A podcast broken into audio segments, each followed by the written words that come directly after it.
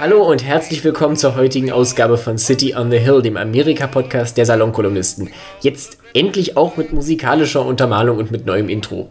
Heute ist Dienstag, der 7. Juli 2020. Es sind jetzt noch genau 119 Tage oder 17 Wochen bis zur Wahl. Mein Name ist Richard Volkmann und mit mir verbunden ist wie immer Hannes Stein in New York. Hallo Hannes. Hallo Richard. Am Wochenende nach dem 4. Juli hoffen wir, dass alle Amerikaner jetzt ein schönes und wie es mal heißt, ein meaningful Feiertagswochenende hatten. Ich hoffe, das gilt auch für dich, Hannes. Du hast ja nicht gegrillt dieses Jahr, nehme ich an. Doch, natürlich habe ich gegrillt. In, den, äh, in der genau halben Stunde, die ich zwischen zwei Regenschauern hatte.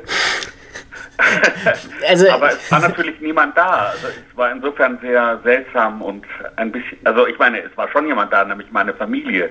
Aber es war nicht wie üblich, dass ich Nachbarn und Freunde eingeladen hätte. Und das war sehr seltsam. Also ein 4. Juli, an dem es praktisch die ganze Zeit regnet und wo man nicht dazu kommt, vernünftig Barbecue zu machen, das ist ja eigentlich Symbolbild momentan. Ja, ja. Ähnlich wie du, ohne das jetzt, also Le Havdil, ne, ohne das direkt vergleichen zu wollen, hatte auch Donald Trump kein ganz so schönes Wochenende. Er hat ja diese, ich glaube, ich darf das so sagen, furchtbare Rede gehalten am Mount Rushmore die von Anfang an unter keinem guten Stern stand und in der er auch halt wirklich erneut das Bild eines Landes gemalt hat, das, das total mit dem Rücken zur Wand steht und in dem nur er verhindern kann, dass, Moment, die Geschichte Amerikas zerstört, seine Helden verleumdet, seine Werte ausgelöscht und seine Kinder indoktriniert werden. Das sind alles Originalzitate aus der Rede, also ich habe nicht mit einem Lyrikband unterm Kopfkissen geschlafen, das war tatsächlich alles äh, ja. die Vision, die er ausgemalt hat.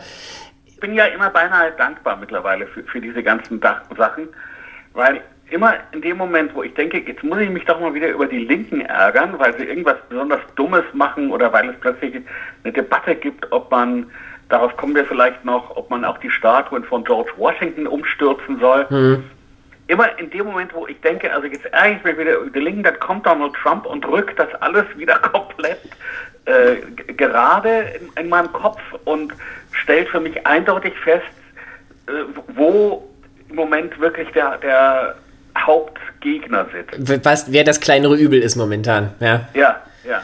Das ist, das ist sehr, sehr beruhigend auch irgendwie. Ne? Das ist ein, eine Welt, in der es doch Struktur gibt. Ja? Das, it's a terrible one, ja, aber es gibt Struktur. New York Times schrieb noch zum Wochenende, Donald Trump adds to playbook of stoking white fear and resentment und ich glaube, das kann man so stehen lassen. Ähm, ja, ja.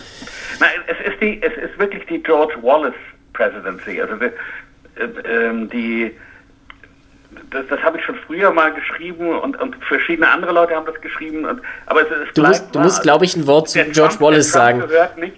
Also George Wallace war ein Rassist, der in den 60er Jahren als, als ähm, dritte Parteikandidat ähm, aufgetreten ist und der, dessen Hauptpunkt eben war, dass er gegen die Bürgerrechtsbewegung war und dass er die Rassentrennung beibehalten wollte.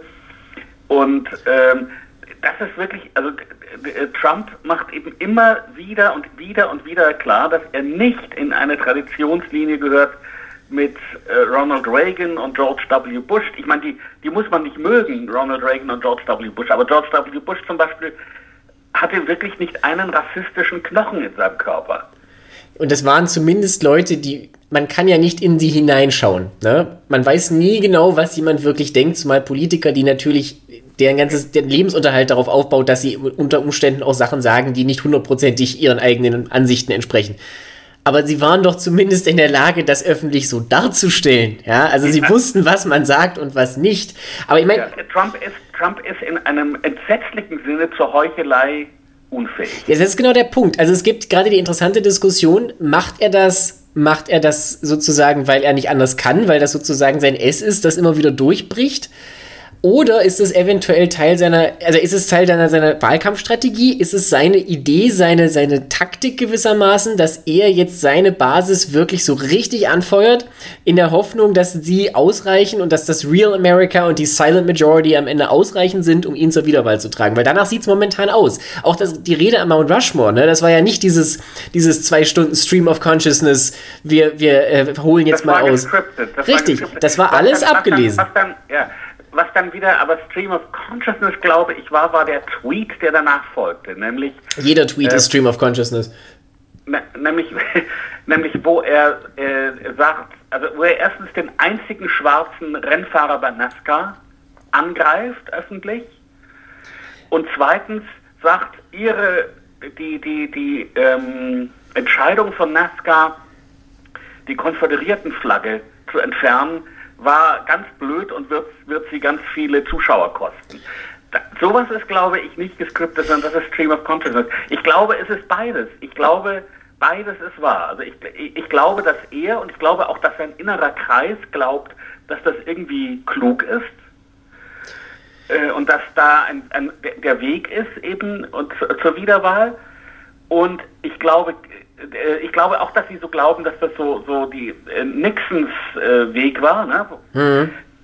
Also ich, ich, ich denke schon, dass es da so eine Berechnung gibt, aber mehr so um ihn herum als bei ihm selber. Aber ich glaube, also Trump ist, ich, ich, ich, ich, ich sehe das ja, seit ich Vater bin, wie sehr man, wie sehr ein Kind von, von dir lernt. Und zwar von allem lernt. Also von, von dem, was du mit ihm redest, aber auch was du schweigst und worüber du weinst und worüber du lachst. Das Kind sieht das alles und nimmt das alles ganz tief in sich auf und vergisst das auch alles nicht. Das ist also beinahe erschreckend. Hm. Und, und der Vater von Trump war eben ähm, ein, ein in der Wolle gefärbter Rassist. Und nicht nur das, also nachdem es jetzt die ersten Teile aus diesem Buch von Mary Trump gibt, also der Nichte, was ja, ja, jetzt noch mit großem Trara verhindert werden soll und dessen Verlag das Erscheinen deshalb vom 28. auf den 14. Juli vorgezogen hat. Ja, äh, legt, ja. Er legt nahe, dass Fred Trump halt nicht nur eben, sagen wir mal ganz vorsichtig, rassistischer Aktivitäten nicht unverdächtig war, sondern dass er gleichzeitig auch ein absoluter Familientyrann war, der Gestalt, dass er halt seinen älteren Sohn Fred Jr. massiv fertig gemacht hat, ihn immer wieder lächerlich gemacht hat, weil er ihm nicht Killer genug war und dass dadurch eben Donald Trump, also der jüngere Bruder, gesehen hat sozusagen, wie man die Anerkennung des Vaters gewinnt und wie man sie nicht gewinnt. Und die einfache Lösung für ihn war, don't be like Fred. Er hat gelernt, Grausamkeit gewinnt. Richtig, ja genau, das hätte ich nicht schöner ausdrücken können. Ja, ja. Ja, ja, ist, im Grunde ist es natürlich, wie, wie alle diese Geschichten, wenn man dann genauer nachgräbt, hat es wahrscheinlich auch was Tragisches. Ja, mit Sicherheit. Aber mir fehlt ein bisschen das Mitleid momentan. Natürlich, fehlt, also, natürlich mir fehlt auch das Mitleid. Oder sagen wir, mein Mitleid mit mir ist größer als das Mitleid mit ihm. Ja, ja, ja. Nee, aber du siehst eben doch, es ist banal, aber es ist eben wirklich auch eben sehr wahr, dass, dass Erziehung und wie man mit Kindern umgeht nicht so ganz unwichtig ist. Nee, das ist richtig. Ich würde gerne noch mal kurz einen Schritt zurückgehen. Und zwar, du hast ja. das eben schon angesprochen, dieses NASCAR-Thema. Ich würde das nur noch mal ganz kurz erwähnt haben, weil das ein bisschen, bisschen verwirrend war und dass wir das mal eingeordnet haben. Also es gibt ja tatsächlich diesen einen recht erfolgreichen, kann man glaube ich sagen, afroamerikanischen Rennfahrer namens Baba Wallace. Und der ist in den Schlagzeilen geraten, weil er äh, Anzeige gestellt hat wegen einer Schlinge, also einer zum, wie, wie eine Hinrichtungsschlinge im Prinzip, die bei ihm am Garagentor hing. In seinem, äh, seinem Nesca-Rennstall. Ja. Und äh, das FBI hat das Ganze untersucht und ist dann wohl zum Schluss gekommen, dass es sich dabei nicht um ein Hassverbrechen handelt, weil diese Schlinge nachweislich mindestens seit Herbst 2019 dort hängt. Woraufhin Wallace das dann irgendwie zurückgenommen hat. Also er meinte auch, es ist natürlich schön, dass er jetzt nicht, dass er nicht akut bedroht ist offensichtlich, aber äh, der Backlash, den er bekommen hat, allein dafür, dass er das Ganze publik gemacht hat, also in, dass er in gutem Glauben mithin darauf aufmerksam gemacht hat, dass er rassistisch bedroht werde, hat ihn doch sehr äh, verschreckt. Und was man positiv anmerken kann, ist NASCAR, also mehrere Fahrer haben Solidaritätsbekundungen mit ihm gezeigt. Man hat wohl irgendwie bei einem Rennen jetzt symbolisch sein Auto an die Pole Position geschoben am Anfang gemeinsam. Und natürlich haben auch, also wir hatten das ja schon, hat NASCAR auch die Verwendung der Konföderiertenflagge weiter untersagt. Ja, und das ist halt was, was, was Trump offensichtlich massiv aufregt. Ich meine, über Baba Wallace, das ist eine etwas unglückliche Geschichte, auf jeden Fall. Aber das ja, mit der Konföderiertenflagge, das, das lässt, das lässt keine Ruhe. Dass, ja, wobei man dazu sagen muss, dass die Schlinge im Zusammenhang mit Schwarzen, also einem, einem Schwarzen irgendwie eine Schlinge zeigen oder so, hat in diesem Land mit eben äh, mindestens 4600 Lynchmorden zwischen ähm, 1877 und 1950, wahrscheinlich dies Dreifache, wir wissen es eben nicht genau, aber die Schlinge ist, ist nicht irgendwie so ein netter Scherz, ne? das hat eine brutale und böse Geschichte, ne? Ja, ich sag ja, also das ist ein großes ja. Problem auf jeden Fall. Und ich meine, wie gesagt, es führt dann auch bei Trump natürlich wieder zu den üblichen Übersprungshandlungen, weil er dann auch schrieb irgendwie, dass die, die Einschaltquoten, wie du ja gesagt hast, von NASCAR also sinken und zurückgehen würden, wo er dann tatsächlich von Fox News darauf hingewiesen werden musste, dass das nicht stimmt und dass allein, dass er, also die Rennen nach der Wiederaufnahme jetzt dieses Jahr äh, im Mai, dass die Rennen nach der Wiederaufnahme höhere Einschaltquoten hatten als vorher, logischerweise. Ja, wo, wo, wobei die Romanze zwischen Trump und Fox News ja im Moment sowieso ähm, in eine Krise geraten ist. Ja. Er schreibt jetzt, äh, äh, Fox News ist ja schon beinahe so schlimm wie CNN und MSNBC, also der, der Fake News. und der linke Sender. Äh, Fox ist also so genau, schon genauso schlimm wie die, ich übersetze es mal ins AfD-Deutsche, wie die linksgrünen versifften Medien. Die Lügenpresse. Und er empfiehlt jetzt also für One America äh, News Network, die eben noch knallrechter, übrigens auch noch offener Putin-freundlich sind als Fox News. Und das hat was von, ich weiß nicht, äh, Heroin reicht mir nicht, es muss jetzt Angel Dust sein. Also Ja, tatsächlich, wir, wir sind an dem Punkt, wo Fox News nicht mehr ausreicht. Und das muss man sich tatsächlich mal auf der Zunge zergehen lassen, wenn Fox Ja. News nicht mehr ausreicht. Gut, sehr wenig Leute schauen, glaube ich, diese Cable News Sender den ganzen Tag, weil das hältst Ja. du einfach nicht durch. Das hältst du schon auch bei den, sagen wir mal, den mittigeren oder linkeren Sendern einfach nicht durch, weil dich das wirklich das macht, ein, macht einen irre. Also Richtig, weil es sich wiederholt aber es ist halt auch, wenn du mal State of the Union guckst, bei CNN zum Beispiel, das ist auch einfach unheimlich frustrierend. Also ich kann jetzt aus dieser Woche sagen, da wurden halt wieder vier Leute interviewt und die meisten dieser Interviews, es ist natürlich für die Leute, die da ankommen, eine Möglichkeit, sich zu präsentieren. Aber wenn du halt zum Beispiel Stephen Hahn da hast, den Food and Drugs Commissioner, also unter anderem den Chef der Regierungsbehörde, die neue Medikamente zulässt, ja, Ja. also der natürlich Arzt ist, wenn sie den dann interviewen und fragen, wie er es denn hält mit Trumps Aussage vom Samstag, dass 99% der Corona-Fälle, Zitat, totally harmless sind, ja, das, das ist klar, dass da nichts rauskommt, weil der wird natürlich nicht sagen, mein Chef ist ein Idiot, auch wenn er das mit Sicherheit denkt. Und dann hast du halt ein Interview, was nur daraus besteht, dass er die Fragen nicht beantwortet. Ja, aber was weist natürlich auf ein weiteres Thema. Ich meine, wir sind mittlerweile auf eine Weise, ich weiß nicht, wie man das höflich sagt, gefickt mit dieser Seuche, Benachteiligt. wie, wie, wie, man es, wie, wie man es eigentlich nicht schlimmer sein kann. Denn erstens haben wir Fallzahlen, die explodieren, also vor allem im Südwesten. Das ist überhaupt offenbar absolut außer Kontrolle geraten. Wir haben immer noch nicht genug Tests. Also wir haben mehr Tests, viel mehr Tests als im April, Mai. Aber wir haben immer noch nicht genug, um, um, um das irgendwie wirklich noch ähm, eingrenzen und lokalisieren zu können. Und wir haben, ähm, also die, die, äh, die, das ist interessant, die Konservativen sind jetzt umgeschwenkt mit den Masken. Also dieser Kulturkrieg mit den Masken ist hiermit beendet. Und äh, jetzt sind auch die konservativen Gouverneure und sie sind auch auf Fox News inzwischen dafür, dass man Masken trägt. Das ist immerhin ein. Selbst, Lichtblick. selbst Trump Aber hat das- ja, hat ja erklärt, er, er würde damit aussehen wie Lone Ranger und er fände das ganz toll, obwohl man ihn trotzdem, glaube ich, noch nicht in der Öffentlichkeit mit Maske irgendwo gesehen hat. Ja, nee, also er, er, er, Trump ist der Einzige, der es nicht macht und sein innerer Regierungskreis, aber immerhin ein paar Gouverneure und, und auch Fox News, ja- was ist schon mal gut, das ist schon mal gut. retten könnte. Ja. Aber das Problem ist eben, das nächste Problem ist eben, dass ähm, da sie eben so, also dass die Staaten, die so schnell geöffnet haben und jetzt eben ähm, in diese Überwelle hineingeraten, jetzt schon wieder zumachen müssen. Das heißt, mit Wirtschaft und, und sowas, also wirtschaftliche Erholung, ähm, wird das auch nichts.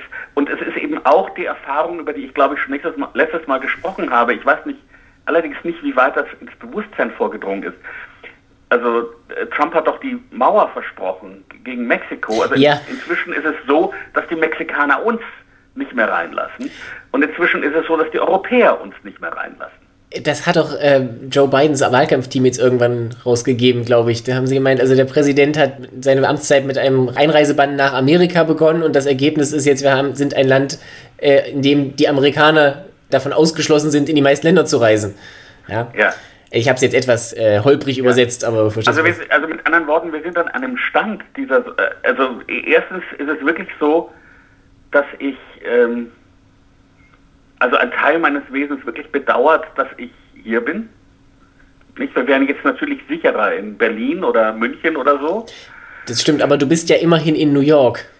Das stimmt, also wir, im No- Nordwesten haben wir das jetzt hinter uns, aber es wird ja zu uns zurückkommen. Das ist ja nicht, es ist ja nicht zu machen, dass wir wirklich die, die Grenzen zu den anderen Bundesstaaten dicht machen. Wie soll denn das gehen? ja, das wird Also- eben, das ist auch auf Dauer ja gar nicht, gar nicht praktikabel. Ja. Nein. Ich, ich meine, einzige, die einzige Hoffnung ist, dass eben schon, ich weiß nicht, 20 Prozent von uns oder was Berührung mit dem Virus hatten und dass es also schon so eine gewisse Grundimmunität bei uns geben wird.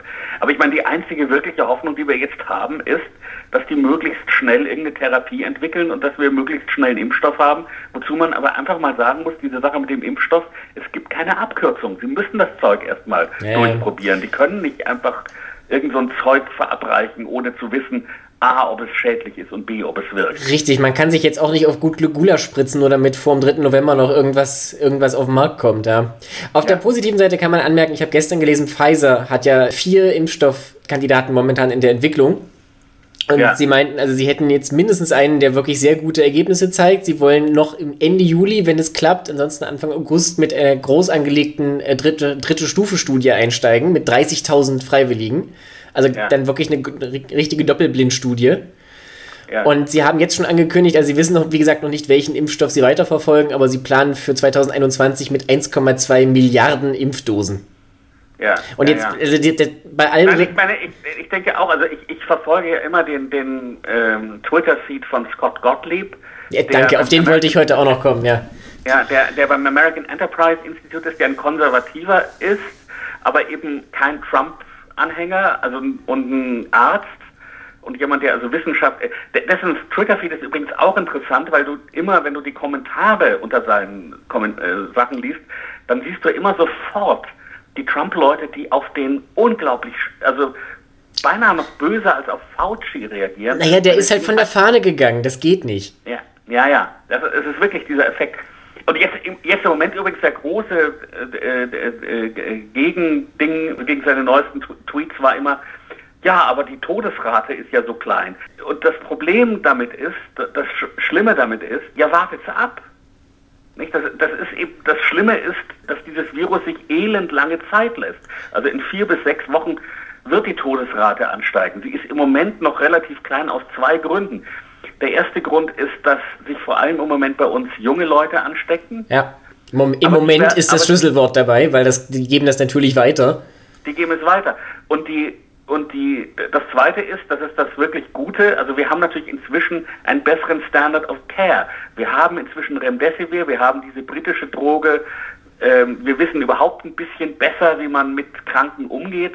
Also es wird nicht so horrend sein, zum Glück, wie es im Frühjahr war, aber es wird äh, horrend genug sein. Ja. Egal. Aber was ich eben eigentlich erzählen wollte, ist, ich gucke eben dann immer, was Scott Gottlieb sagt, was, was jetzt so der neueste Stand ist. Die Hoffnung ist dann eben immer, die, die Wissenschaft tut ihren Job und die, die Wissenschaft tut auch hier in Amerika ihren Job. Das stimmt, aber Scott Gottlieb ist nun gerade auch, äh, ich wollte ihn gerade anführen, weil er tatsächlich auch eine der Stimmen ist, die darauf hinweisen, dass das Problem sehr wohl existiert und dass die Wissenschaft nur so viel tun kann, dass du tatsächlich einfach einen politischen Input brauchst, der momentan nicht da ist. Also ja. er war gestern, er war gestern auf CBS bei Face the Nation und er hat halt ein paar Sachen gesagt in diesen Interviews. Ich meine, der ist natürlich so mittlerweile gefragter Fernsehexperte, ja, das ist auch klar. Er war, das sollte man dazu sagen, der Vorgänger von Steve Hahn Jahren an der Spitze der FDA, also der Food and Drugs Administration. Ja. Und ist natürlich in dieser Funktion dann immer noch auch als Experte gefragt. Und er hat mehrere bedenkliche Dinge gesagt. Ich zitiere jetzt mal so ein paar. Zum Beispiel hier: We're not going to really be able to crush this virus at this point because there's just so much infection around. We really don't seem to have the political will to do it. Ja. ja, also sinngemäß, äh, momentan können wir diesen Virus nicht unter Kontrolle bringen, weil der politische Wille dazu fehlt. Und seine Argumentation. Und weil, weil es schon zu viel im Umlauf ist. Ja, weil es zu viel im Umlauf ist und man hat aber auch, äh, also ich meine, jetzt ist es halt auch noch Sommer und du kannst halt sagen, es sind tatsächlich nur die jungen Leute und vielleicht hat man mehr Glück als Verstand und die stecken halt ihre Großeltern nicht an. Ja, ja. ist ja, ist ja äh, auch nicht gesagt und dann meint er aber halt auch noch, dass es natürlich noch eine Welle im Herbst geben wird, weil Infektionskrankheiten, zumal der Atemwege natürlich immer im Herbst nochmal zunehmen. Das wird auch in diesem Fall sehr wahrscheinlich so sein. Ja. Und er meinte halt, dass man auch das Zeitfenster verpasst hat, um sich darauf adäquat vorzubereiten. Ja. Unter anderem, weil, weil, weil Remdesivir nicht, nicht, nicht ausreichend vorgehalten wurde und nicht hergestellt wurde, was einfach Monate dauert. Und diese Zeit hat man jetzt schon. Ich glaube, ihr in Deutschland habt genug Remdesivir, ne? Ja, und äh, das ist gar nicht sicher, weil es gab doch äh, vor ein paar Tagen noch diese große Auseinandersetzung, dass die USA den weltweiten Vorrat an Remdesivir aufgekauft hatten, angeblich woraufhin die Bundesregierung dann meinte, sie hätte eigentlich auch recht viel und erwarte auch noch weitere Lieferungen. Also das wird dann eventuell so eine Geschichte wie im Frühjahr mit diesen Masken, die aus China ja. nach Amerika umgeleitet wurden, wobei da ja bis heute nicht ganz klar ist, was das eigentlich war. Ja, ja. Was das übrigens auch noch heißt, nur so in Klammern, ist äh, die Diskussion über Schulöffnungen, die ihr, ihr, ja auch hattet und die wir alle in verschiedener Form hatten und ja. auf die es ja auch keine gute Antwort gibt. Nicht? Also es gibt keine gute Antwort, weil der, der Forschungsstand ist noch nicht so, dass wir so genau wissen, welche Kinder jetzt in welcher Zahl das Virus weitergeben und so weiter. Aber, die, aber im, im Grunde können wir diese Diskussion hier gar nicht richtig führen. Nee, und das, das äh, ist natürlich, also klar, das ist ja bei hier dasselbe. Es gibt jetzt eine groß angelegte Studie hier in Bayern, die das untersuchen soll. Also die Schulen und Kindergärten, glaube ich, erstmals im, praktisch im laufenden Betrieb monitort, also guckt, wie die Kinder die Ansteckung verbreiten, gegebenenfalls. Aber die können logischerweise, weil in zweieinhalb Wochen die Sommerferien anfangen, auch erst im September wirklich loslegen. Also das ist ja. einfach, es ist Warp Speed ja, aber, aber, Science, aber, aber man kann das auch nicht über Gebühr beschleunigen, ne? Es ja, braucht aber Zeit. Bei, aber bei, bei, euch ist das Problem eben so viel weniger dringend. Also ich meine, nehmen wir mal an, es stellt sich heraus, dass Kinder dieses Virus doch in einem größeren Maße weitergeben, was ja sein kann. Ja. Ne? Dann, dann ist das aber bei euch immer noch dann eine Frage von ein paar hundert Fällen mehr. Aber bei uns ist es dann sofort eine Frage von ein paar zehntausend Fällen mehr. Also das ist, es ist so eine, eine so andere Debattenlage. Ne? Ja, wobei ich bleibe da vorsichtig. Der Anstieg bei Tönnies jetzt äh, in den letzten Wochen in Gütersloh, der ja jetzt Gott sei Dank wieder am Abflauen zu sein scheint, hat aber auch gezeigt, es kann halt immer mal so und so gehen. Ne? Du erinnerst dich noch an Hammer and the Dance, ja, und beim ja, Dance, ja. da kann halt immer viel schief gehen. Da muss halt ja. nur einmal in einem von diesen Schlachthöfen irgendwo einer nicht aufpassen, dann hast du innerhalb von drei Tagen hunderte von Ansteckungen, teilweise tausende. Ja. Und dann geht die Kurve wieder nach oben und dann musst du halt wirklich schnell und, und gründlich durchgreifen und auch viel Glück haben, damit das dann auch wieder runtergeht. Was Gott sei Dank der Fall zu sein scheint. Momentan. Ja. Aber das ist natürlich schwierig. Ich meine, Gottlieb hat es ja angesprochen. Ne? we really don't seem to have the political will to do it. Was eben ja. auch daran liegt, dass das Thema nicht Priorität hat. Ne? Also ich meine, wenn Trump. die, die, die, die Trump-Regierung hat eigentlich erklärt, dass sie das nicht jetzt nicht mehr interessiert und Schluss. Ich meine, bei dieser Veranstaltung da an, an diesem Mount Rushmore. Felsen mit dem Präsidenten. Ja. Ähm, Felsen mit dem Präsidenten ist auch schön. Die Veranstaltung, die waren auch dort dicht gedrängt und ohne Masken. Ne? Ja. Aber das passt ja ins Bild. Also ich meine, fairerweise muss man dazu sagen, es war immerhin draußen. Und es wird ja auch jetzt die nächste Wahlkampfveranstaltung, also die nächste Rallye, die Trump abhalten will, wird in, in New Hampshire sein, was A ein Staat ist mit relativ wenig Ansteckung und B, es wird auch im Freien sein. Also es gibt so, so praktisch Minimalzugeständnisse und man muss, glaube ich, schon dankbar sein dafür. Aber das ändert natürlich nichts daran in South Dakota. Also, wenn man jetzt nicht wusste, dass es eine, eine Pandemie gibt und man bekommt nur das zu sehen, hätte man es, glaube ich, nicht erfahren. Und Christy ja. Nome, die dortige, dortige Gouverneurin, mit der hatten wir es ja auch in diesem Podcast schon mal, wenn du dich nämlich erinnerst, in, in einem Ausblick auf das, was uns in Deutschland ja auch noch ereilen sollte, gab es dort nämlich unglaublich viele Ausbrüche in South Dakota in Schlachtbetrieben. Naja, bei, bei uns gibt es drei Infektionsherde. Immer wieder, immer wieder, immer wieder. Schlachthöfe, Gefängnisse und ähm, Pflegeheime. Also Pflegeheime. Ja. ja. Ja, ja. Und insofern ist natürlich die aktuelle Welle ein bisschen untypisch, weil sie vor allen Dingen junge Leute trifft. Sie ist auch insofern untypisch. Also ich kann jetzt nochmal Gottlieb zitieren. Er meinte, es gibt momentan halt vier wesentliche Epizentren, nämlich die großen Städte in Arizona, in Kalifornien, Florida und Texas. Also ja. so der, der, der Sunbelt im Wesentlichen. Ich bin da noch etwas vorsichtig, also dass die Öffnungen damit zu tun haben, steht außer Frage. Ich sehe nur, Kalifornien zum Beispiel war ein Staat, der sehr vorsichtig gelockert hat. Ja. Aber das zeigt ja, wenn dann nur eher, dass selbst bei vorsichtiger Lockerung du noch wirklich Pech haben kannst. Ja. ja. Und, und umso mehr hast du natürlich das Problem, wenn du sehr, sehr, sehr schnell lockerst. Umgekehrt gibt es auch Staaten, die trotzdem Glück haben. Georgia zum Beispiel hat jetzt natürlich auch Anstiege, aber nicht in diesen Größenordnungen wie in Florida, wo du ja teilweise 10.000 Neuinfektionen an einem Tag hast. 10.000 Neuinfektionen an einem Tag. Also ja. man muss natürlich berücksichtigen, dass Amerika jetzt auch deutlich mehr Einwohner hat als beispielsweise Deutschland, aber auch im Verhältnis sind die Zahlen einfach viel auch, höher. Auch im Verhältnis sind die Zahlen horrend. Und, und bei Florida kommt ja noch was hinzu. Nämlich nach Florida ziehen ja die alten Leute, um dort ihren Lebensabend ja. zu verbringen. God's Waiting Room, ja.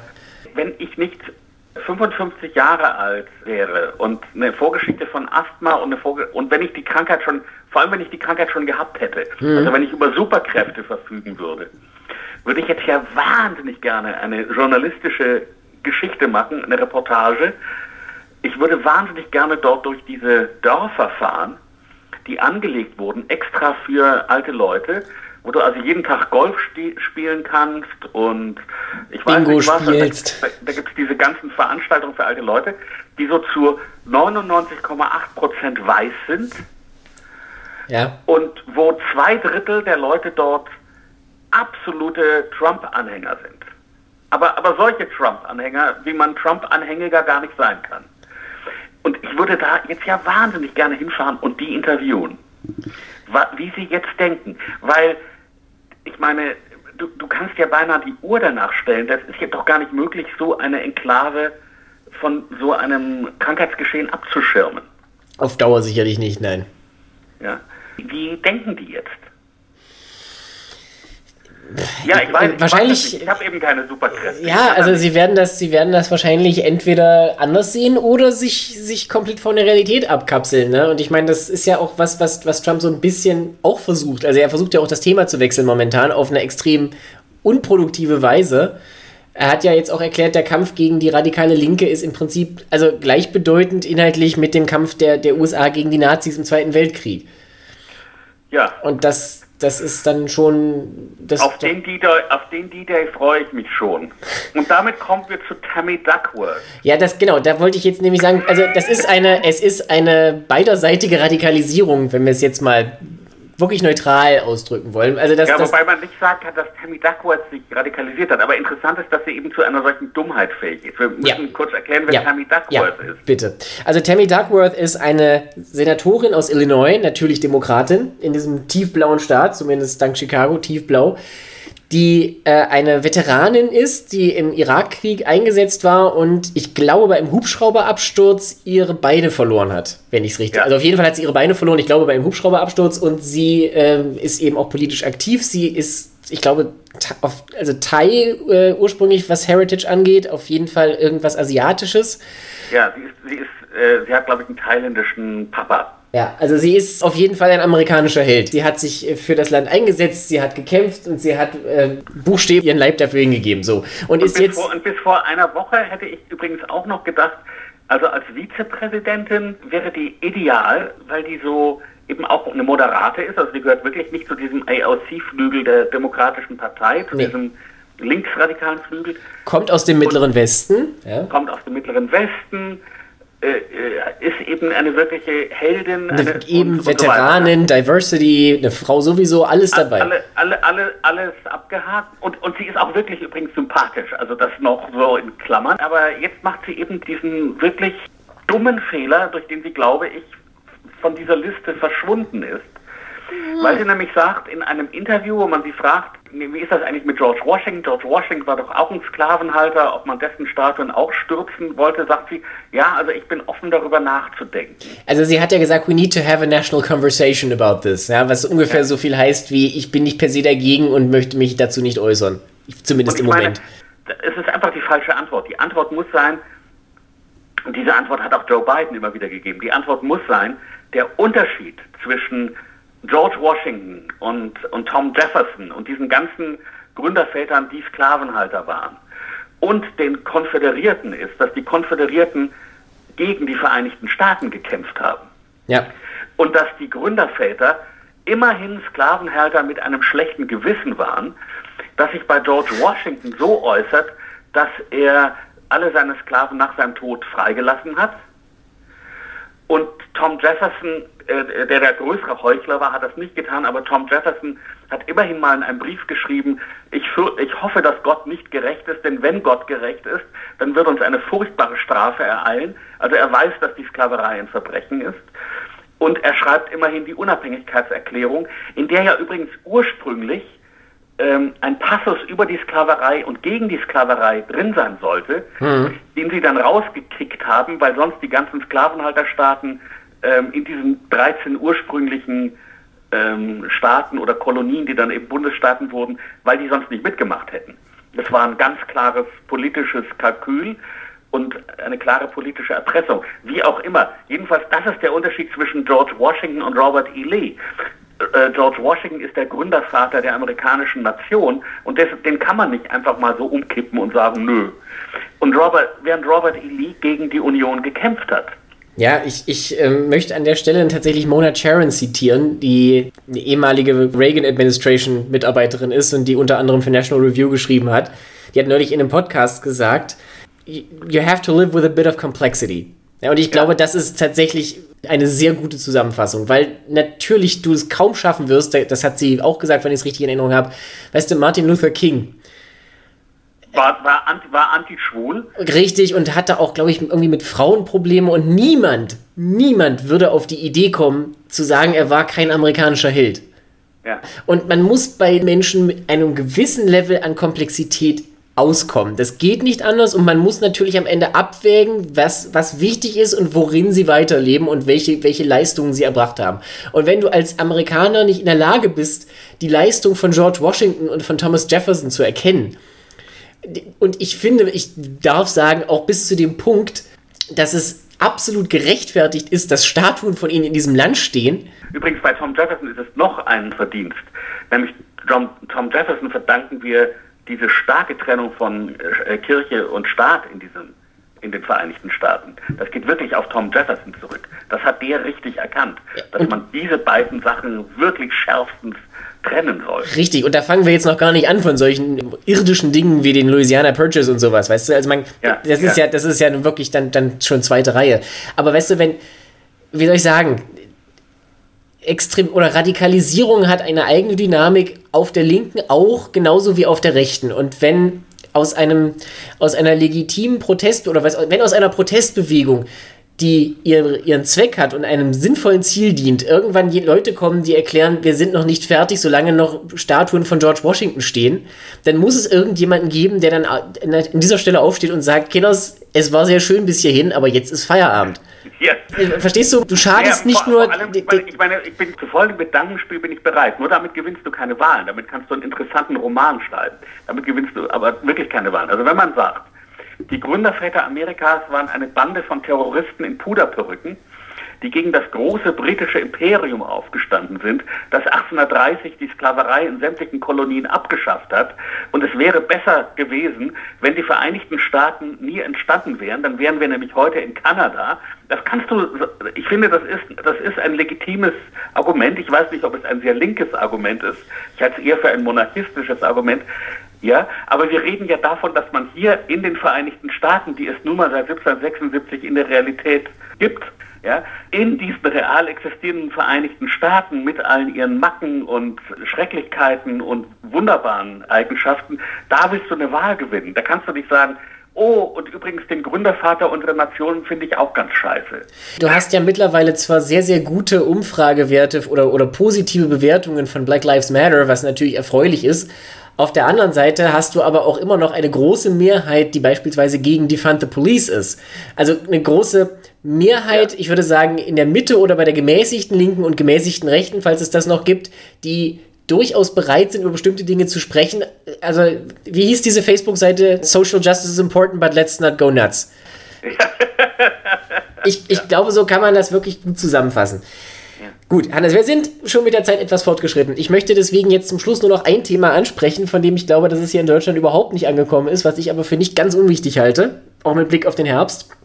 Wir haben uns ja schon mehrfach ausgetauscht über den Wahlmodus in Amerika, ja, weil es auf der einen Seite den Popular Vote gibt, also die eigentliche Stimmabgabe in den Staaten, und auf der anderen Seite eben das berühmte Electoral College, das den Präsidenten am Ende wählt das ist ja normalerweise kein großes Drama, dass es diese beiden Formen gibt, weil bis also einschließlich 1996 niemand mehr lebte, der erlebt hätte, dass tatsächlich die beiden Gremien zu unterschiedlichen Ergebnissen kommen. Und jetzt haben wir das in den letzten 20 Jahren aber tatsächlich zweimal erlebt, weswegen das Electoral College ja durchaus in die Kritik geraten ist. Es gab eine, eine Klage, die war anhängig vom obersten Gerichtshof zu der Frage, ob Staaten, die bei ihnen sozusagen bestellten Wahlmänner dazu verpflichten dürfen oder ihnen Strafen androhen dürfen für den Fall, dass sie nicht für den Kandidaten stimmen, der diesen Staat gewinnt. Also mit anderen Worten, dürfen die Wahlmänner und Wahlfrauen ihrem Gewissen folgen. Also in, in Deutschland ist es ja so, dass die Parlamentarier ihrem Gewissen verpflichtet sind. Das stimmt, wobei überhaupt nicht tun, was ihr Wahlkreis ihnen vorschreibt. Das stimmt, aber die Wahlmänner sind ja nun auch keine Parlamentarier. Ja, ja. Man dazu sagen, Nein, ne? aber darum ging es eben. Ja, genau, genau. Das, das, das war die Frage. Der konkrete Anlass war, dass es bei der Wahl 2016, und mit Wahl meine ich jetzt tatsächlich die Abstimmung im Electoral College, weil das ist ja die eigentliche Präsidentschaftswahl in Anführungszeichen, eine Rekordzahl von sogenannten Faithless Electors gegeben hatte. Also Wahlmännern, die für irgendjemanden stimmten, aber nicht für die Person, die ihren jeweiligen Staat gewonnen hatte. Ja, ich glaube, fünf haben, Colin, haben für Colin Powell gestimmt. Äh, wir haben genau, wir haben drei für Colin Powell, wir haben einen für Faith Spotted Eagle, eine, eine äh, Native American Aktivistin. Dann haben wir einen für Ron Paul, einen für John Kasich und oder Kasich, ich kann es mir nie merken. Also jedenfalls den Kasich, Kasich. den ehemaligen Gouverneur von Ohio und einen von, für Bernie Sanders. Also das, das war relativ viel, weil das das erste Mal seit, ich glaube, wiederum 100 Jahren war, dass es irgendwie mehr als einen Faithless Elector gegeben hatte. Mehr, vorher war das immer nur eine Person ja, und maximal. Die, und die Frage war jetzt eben, ist das, äh, und die kriegten dann also 1000 Dollar Strafe, mussten genau, was natürlich auch äh, symbolisch ist, aber immerhin eine Strafe. Ja. ja. Ja. und die Frage ist eben, war das rechtens? Und unser Verfassungsgerichtshof hat gesagt, ja. Das heißt, die Bundesstaaten dürfen ihre, ihre, Elekt, also ihre die Electors, also die Wahlmänner und Wahlfrauen, darauf verpflichten, jeweils dem Kandidaten die Stimme zu geben, um den es, also um den es wirklich ging. Wobei es noch eine Feinheit gibt, nämlich was machst du in einem Staat, wo sagen wir mal dann 60 Prozent für Trump sind und 40 Prozent für Biden, müssen dann wirklich alle für Trump stimmen oder kannst du es dann äh, und nach unterschiedlichen Modi machen? Das wurde gar nicht Nee, wobei das ja auch nicht. Verhandelt? Aber das ist ja auch gar nicht, gar nicht so problematisch. Also ich meine, es gibt ja bereits verschiedene Modelle, was das angeht. Die meisten Staaten haben tatsächlich dieses, dieses First Past the Post-System. Also derjenige, der die meisten Stimmen kriegt, kriegt alle Wahlmännerstimmen des Staates. Das kann man jetzt natürlich kritisieren, weil du dann eben solche Verzerrungen hast, wie beispielsweise in, in Michigan letztes Mal, wo es dann eben diese berühmten 10.000 Stimmen waren, die Trump mehr hatte, in einem Staat mit einer Bevölkerung von mehreren Millionen. Aber dann ist es halt so, ne? wer die meisten Stimmen hat, hat gewonnen. Es gibt aber auch Staaten, die handeln, handhaben das leicht anders. In, also in Maine und Nebraska ist es beispielsweise so, dass äh, jeweils zwei Stimmen für den Sieger des Gesamtstaates vergeben werden und die restlichen, das sind in Maine zwei und in Nebraska drei, werden auf die jeweiligen Kongressbezirke verteilt. Das heißt also, wenn du, wie eben geschehen 2016, als Donald Trump den zweiten Kongressbezirk in Maine gewinnst, aber den Staat insgesamt verlierst, dann kriegst du eine Stimme immerhin aus Maine und die anderen drei gehen an Hillary Clinton. Und in Nebraska ist es äh, eben ähnlich, nur dass Trump natürlich auch alle drei Kongressbezirke dort gewonnen hat. Das einzige Mal, dass da gesplittet wurde, war 2008. Da hat Obama ganz knapp den zweiten Kongressbezirk in Nebraska gewonnen, der aus der Großstadt Omaha besteht. Aber auch das war haarscharf. Das steht denen frei. Ich meine, es ist auch, auch die, die Entscheidung des Gerichtshofs, die übrigens einstimmig fiel, was selten genug vorkommt, ähm, sagt ja auch nicht, dass die Staaten ihre Wahlmänner dazu verpflichten müssen. Ja, ja eben. Also der, der, der Punkt ist ja, es gibt ja eine, eine Initiative, die sagt, dass die Bundesstaaten doch einfach sich darauf einigen sollten, dass sie ihre Wahlmänner und Wahlfrauen jeweils darauf verpflichten, demjenigen die Stimme zu geben, der den Popular Vote gewonnen hat. Also landesweit sollte man dazu sagen, ne? Insgesamt. Landesweit, ja. landesweit. Also es gibt jetzt so und so viele Bundesstaaten, die das unterschrieben haben. Mhm. Und, es, es sind äh, aber noch nicht genug und man sollte jetzt auch dazu erklären, dass dieser National Popular Vote Interstate Compact erst dann auch in den Staaten, die ihn ratifiziert haben, in Kraft tritt, wenn es genügend Staaten sind, dass durch deren Ratifizierung auch 270 Wahlmännerstimmen erreicht werden. Das heißt, es gilt praktisch erst dann, wenn er groß genug ist, dass er auch funktioniert. Weil natürlich niemandem damit geholfen ist, wenn jetzt ein Republikaner die Wahl gewinnt, dass dass Kalifornien alleine sozusagen die Wahlmännerstimmen entgegen seiner eigenen Bevölkerung vergibt, sondern es funktioniert natürlich nur, wenn es genügend Staaten sind, sodass dann auch ja. egal ist, was die anderen machen. Naja, die, die, also die, es ist natürlich ein Versuch, ohne die Verfassung zu ändern, eigentlich das Electoral College auszuhebeln. Richtig. Und der, und der, der Grund, warum das Electoral College so ein Problem ist, ist, ich habe es mal ausgerechnet. Also meine Stimme hier in New York zählt, glaube ich, ein 26. von einer Stimme in Kansas oder sowas. Ich, ich, ich, ich schlag mich tot, es ist mathematisch wahrscheinlich irgendwie ganz anders. Ich merke mir Zahlen schlecht, aber es ist jedenfalls so, dass jemand, der in Kansas sitzt, die, die Wahlmänner und Wahlfrauen dort haben viel mehr Gewicht, weil die eben gemessen an der Bevölkerung sozusagen zu viele haben. Ja, ja. Während, aber wenn wir hier in New York, also wir können ähm, Biden wählen bis, bis zum Rand, das, das macht dann eben keinen Unterschied mehr. Das heißt, dieses ganze Weimarer System bevorzugt eben die bevölkerungsarmen Bundesstaaten im Mittleren Westen. So. Und ich, also man kann dieses, diesen Spruch des obersten Gerichtshofs so interpretieren, dass er eben dieses Weimarer System äh, aufrechterhalten will und dass es da jetzt überhaupt keinen Weg mehr drumherum gibt. Aber das stimmt gar nicht. Denn wenn es tatsächlich gelingt, äh, genügend Staaten darauf zu verpflichten, dass sie sagen, okay, ähm, wir machen das als Bundesstaaten anders, dann ist das Problem, wenn man das Electoral College als ein Problem sieht, ich sehe es als ein Problem, dann ist das Problem eben trotzdem gelöst. Also es ändert sozusagen daran gar nichts. Was du nicht machen kannst, ist, dass zwei Drittel der Wahlmänner dann 2020 sagen, ach, eigentlich gefällt uns weder Trump noch Biden, wir äh, entscheiden uns jetzt mal für, ich weiß nicht wen. Hillary Clinton. Hillary Clinton, ja. Wir wollen eigentlich doch Hillary.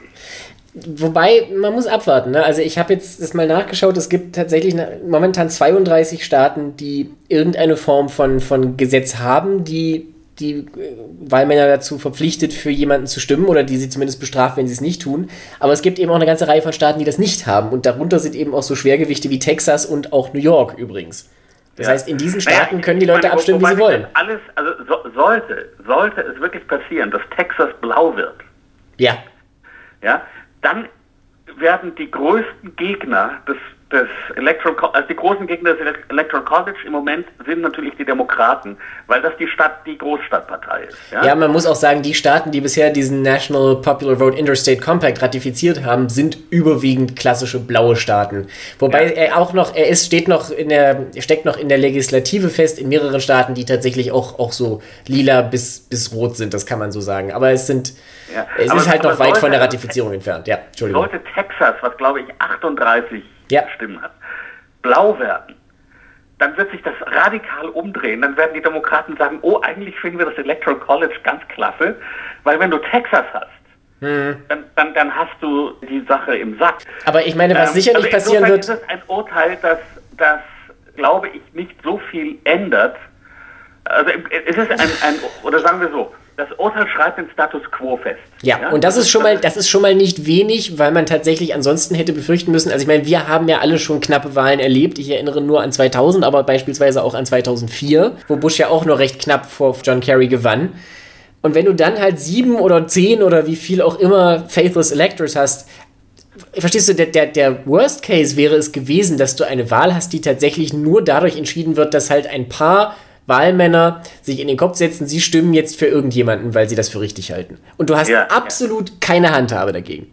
Ja. Und das, Nein, das also, geht jetzt nicht das, das, das, das, Urteil schreibt also den Status quo fest, aber der Status quo kann in äh, schon 2024 ein so radikal anderer sein, äh, nämlich dadurch, dass sich eben so ein Staat wie Texas, der ja im Grunde schon ein hispanischer Staat ist, ja. ja ähm, wo, wo nur die meisten Leute nicht wählen gehen.